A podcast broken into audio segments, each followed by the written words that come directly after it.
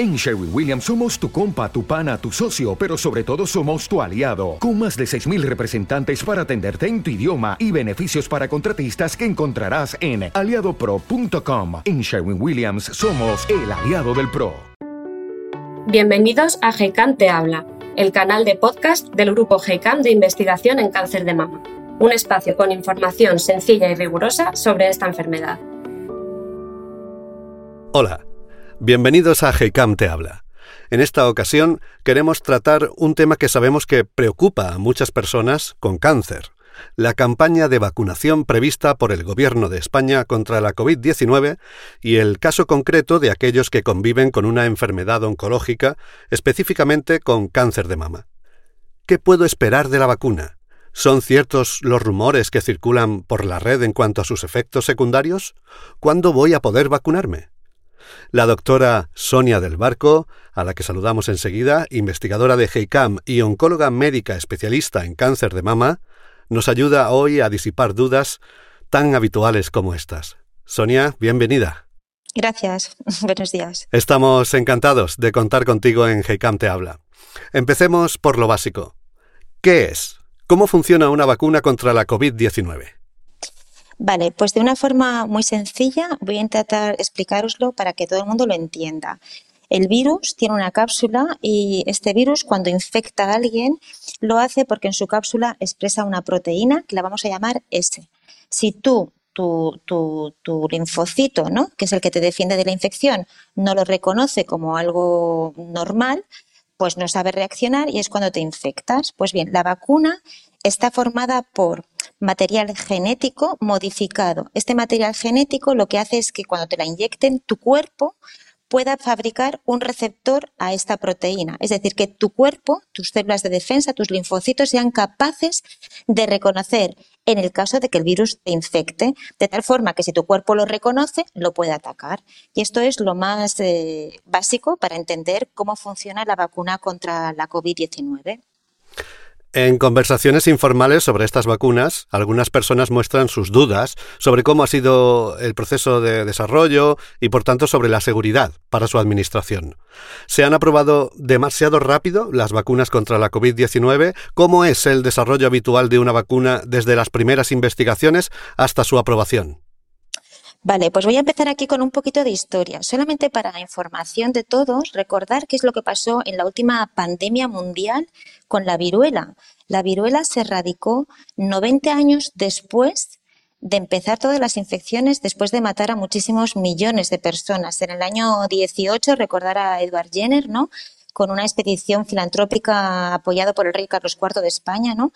Entonces, mm, yo creo que no se ha probado demasiado rápido. Estábamos hablando de esa vacuna de la viruela que os digo eh, en el siglo XVIII, ¿no? Y acabó en el 1980, el último se erradicó por completo. Y en este caso estamos hablando de una, de una vacuna que se autoriza el 11 de diciembre del 2020, después de haber tenido estudios con más de 45.000 pacientes. Es un estudio donde se randomizaba, es decir, había un grupo de pacientes, 21.000 pacientes eh, recibían la vacuna y el otro grupo no recibía la vacuna. Ahí se vio que aquellos que recibían la vacuna, después de dos meses de seguimiento, solo se infectaron ocho casos. Con esos datos, eh, la OMS eh, aprueba esa vacuna con datos de seguridad eficaces y seguros. Las vacunas, recordar que siempre, siempre hacen un seguimiento de todos los efectos secundarios. El proceso habitual de una vacuna es muy parecido al proceso habitual de, aprobación de un fármaco, ¿no? Sobre todo en este caso es muy importante que, está sometida siempre a investigación y evaluación continua de la seguridad. Generalmente lo que se hace es primero se, prueba la vacuna en, animales, ¿vale? Y cuando estos eh, tienen una respuesta inmunitaria es cuando se empieza la vacunación en pacientes, ¿no? En una fase primera, fase 1, digamos que lo que se evalúa es la seguridad, ¿no? Para confirmar que realmente esa vacuna genera una respuesta inmunitaria y saber la dosis, ¿vale? Se prueba generalmente en gente joven, sana, en una segunda fase, casi muy seguida con la tercera, lo que se hace es que se administra a voluntarios ¿no? para evaluar eh, su seguridad y su capacidad para generar una respuesta inmunitaria. Digamos que en las vacunas es un fase 2, fase 3, ¿vale? Y en este caso es lo que se hizo. Más de la primera vacuna, que es la de Pfizer, la del 11 de diciembre del 2020, pues era eso, 45.000 pacientes, la mitad recibieron la vacuna y la otra no. Eh, los datos están publicados, son de acceso gratuitos para todos y, y, ahí veis todo el grupo de pacientes que se incluyeron, que incluían pacientes de hasta 91 años, ¿vale?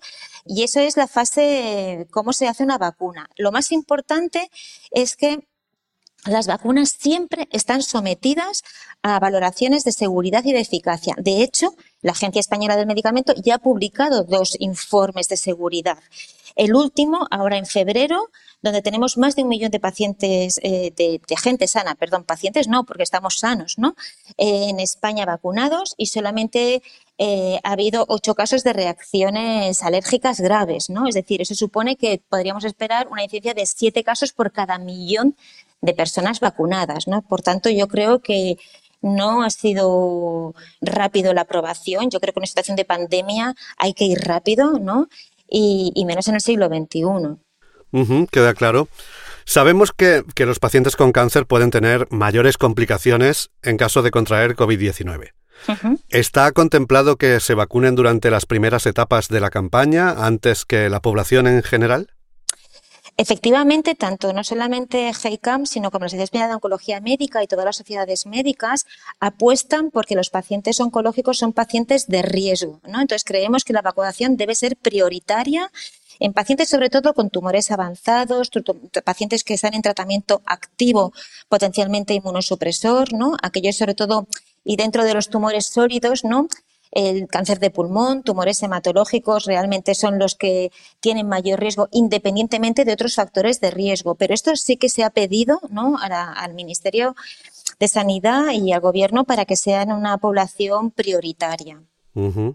¿Cómo es el proceso desde el punto de vista de la persona que recibe la vacuna? Por ejemplo, ¿es tu médico de familia el que se pone en contacto contigo para avisarte de que es tu turno? Pues no, en este caso yo no sé si esto va a ser un poquito diferente por comunidades autónomas, pero hasta lo que yo sé, eh, la gente, pues ahora mismo estamos eh, priorizando ¿no? lo que son vacunaciones de profesores, policías, gente que, ¿no? que está en contacto con, con la población y ahí ellos reciben un mensaje de, del, no del Ministerio de Sanidad, sino del Departamento de Sanidad de cada comunidad autónoma y dentro de cada comunidad de cada ciudad. Por tanto, no es el médico de cabecera el que te va a llamar. Y, de hecho, por ejemplo, donde yo vivo, no se están vacunando en el CAP, ¿no? Pues muchos en su sitio de trabajo, a otros los mandan a otras poblaciones, ¿no? Donde se ha habilitado un sitio para la vacuna. Por tanto, yo creo que eh, el paciente tiene que esperar ¿no? a recibir ese SMS, ¿no? porque hoy en día con la tecnología estamos todos localizados y se nos contactará. Si no es por SMS, por móvil, por teléfono seguro, pero no va a ser el médico de cabecera. Ajá. Preguntando a través de nuestras redes sociales, la duda más habitual de los pacientes es sobre las posibles interacciones de la vacuna con los tratamientos para el cáncer. ¿Qué conocemos sobre su seguridad en estos casos y en el de las personas que han tenido cáncer de mama y están en seguimiento, por ejemplo, con tamoxifeno? Bueno, eh, hemos de decir sobre todo que no hay datos, es decir, ningún paciente oncológico fue incluido en estos ensayos con ninguna de las vacunas que tenemos ahora mismo comercializadas. Eh, dentro de los tumores pacientes con cáncer, los que están recibiendo un tratamiento activo o tienen tumores avanzados, metastásicos, son los de mayor riesgo, como he dicho antes, ¿no? también los de pulmón y hematológicos. Sabemos que los pacientes con tumores sólidos, particularmente en el primer año después del diagnóstico, también tienen aumentado ese riesgo de mayor mortalidad si se infectan o de complicaciones si se infectan con la COVID. Y parece que ese riesgo desciende pasados los cinco años después del diagnóstico del cáncer. Respecto a las dudas sobre la vacunación en pacientes em, eh, en tratamiento, ¿no? Hemos de decir que como no hay datos, pues eh, deberíamos de vacunarlos como hacemos con otras vacunas con virus atenuados o partículas. Recordemos que se permite la vacunación del tétanos, por ejemplo, en pacientes oncológicos. Es un tipo de vacuna muy parecido del sarampión. Pues esto es lo mismo. En pacientes con tamoxifeno, pues tampoco, no están incluidas esas pacientes. ¿Puede haber interacciones? Pues parece, ¿no? Mm, nosotros pensamos que como no lo sabemos, hay que recomendar esa vacunación. Y repito, eh, los estudios en población especial, es decir, en pacientes oncológicos, tratamientos activos, pacientes con algún tipo de tratamiento, eso se está analizando y se va a analizar ¿no? a lo largo de los meses siguientes. Otra pregunta de nuestros seguidores. ¿Han participado pacientes con cáncer en los ensayos clínicos de la vacuna? No, como he dicho antes, no, no hay pacientes con cáncer incluidos. Se van a analizar a partir de ahora, a partir de que tenemos datos seguros de seguridad y eficacia, se van a empezar a analizar, pero no, no, no fueron incluidos. Como oncóloga, Sonia, ¿cuál es tu papel en el proceso de vacunación de los pacientes? ¿Puede este proceso cambiar dependiendo de la situación particular de cada paciente, como la etapa de la enfermedad o el tipo de tratamiento? Mi, papel es, eh, yo creo que tengo varios papeles. La primero es eh, convencer a la gente de la seguridad de la vacunación y convencer de que la vacuna es segura y que es prioritario eh, evitar ese contagio. El segundo es asegurarme de que no, no solamente el paciente, sino la familia y el que lo cuida está vacunado para no infectarlo. ¿Va a cambiar la prioridad? Por supuesto, yo priorizaré aquellos pacientes que los tengo en tratamiento activo. Si están en seguimiento, pues por ejemplo, después de dos años de, diagnóstico de un cáncer de mama, en este ejemplo, ¿no? Indudablemente promoveré la, vacunación porque sé que su riesgo no, de, complicaciones por la COVID no, no desciende al basal pasados los cinco años. Pero tal vez en ese subgrupo de pacientes, a lo mejor si me dicen, mire, me han llamado para vacunarme con la vacuna de AstraZeneca, ¿me vacuno? Pues yo le diré sí.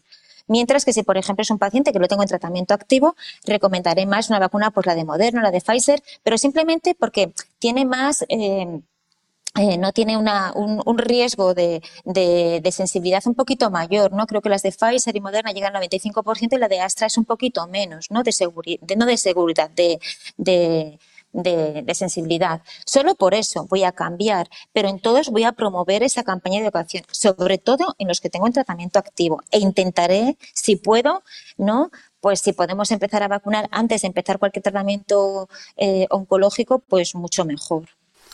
Y si miramos un poco tu día a día en la consulta, ¿qué te están transmitiendo los pacientes respecto a la vacunación? Pues lo que transmiten es, todos preguntan, ¿me puedo vacunar? Y yo respondo, por supuesto, ¿no? Eso es lo que preguntan, si me puedo vacunar. Y luego sí que es verdad que yo promuevo la vacunación, pues por ejemplo, ¿no? Estás en la consulta, yo siempre digo, mm, bueno, oiga, antes de irse, ¿no? Cuando acabo la consulta, la entrevista, le digo, bueno, sobre todo, si te llaman para vacunar, vacúnate. Entonces, sí que he tenido algún caso que me han mirado y me dicen, no, yo no me quiero vacunar. Entonces ahí sí que es verdad que, bueno, tal vez por mi carácter, porque em, soy bastante eh, perseverante, ¿no? Pues yo intento explicarles por qué se tienen que vacunar, la eficacia. Y la historia de la vacuna de la viruela muchas veces ayuda un poco a encender la luz a la gente, ¿no? Y bueno, es una historia muy bonita, yo creo que fue un hito histórico y que está en Wikipedia para todo el mundo. Y bueno, no tenemos que retroceder tanto. Entonces, yo creo que lo que yo hago en la consulta es promover esa vacunación.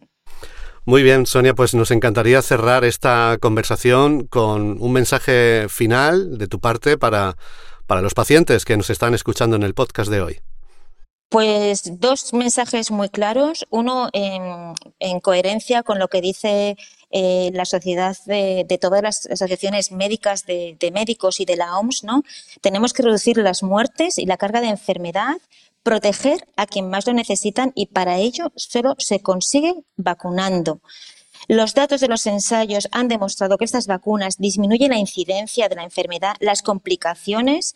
No sabemos si van a prevenir la infección y la transmisión posterior y por eso es importante vacunar no solamente a los pacientes, sino que debemos de seguir manteniendo esa distancia de seguridad, uso de mascarillas, higiene en los que cuidan a estos pacientes. Muy bien, Doctora Sonia del Barco, investigadora de GEICAM y oncóloga médica especialista en cáncer de mama. Ha sido un placer escucharla. Eh, gracias por su participación en el podcast y, por supuesto, gracias por la labor que desarrolla día a día, que es un bien para todos. Muchas gracias. Pues muchas gracias a vosotros por la, por la entrevista y el tiempo.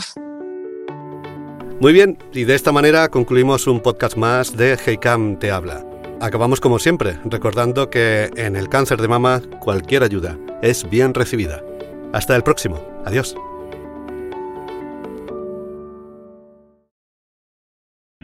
O'Reilly Auto Parts puede ayudarte a encontrar un taller mecánico cerca de ti. Para más información, llama a tu tienda O'Reilly Auto Parts o visita oreillyauto.com. oh, oh.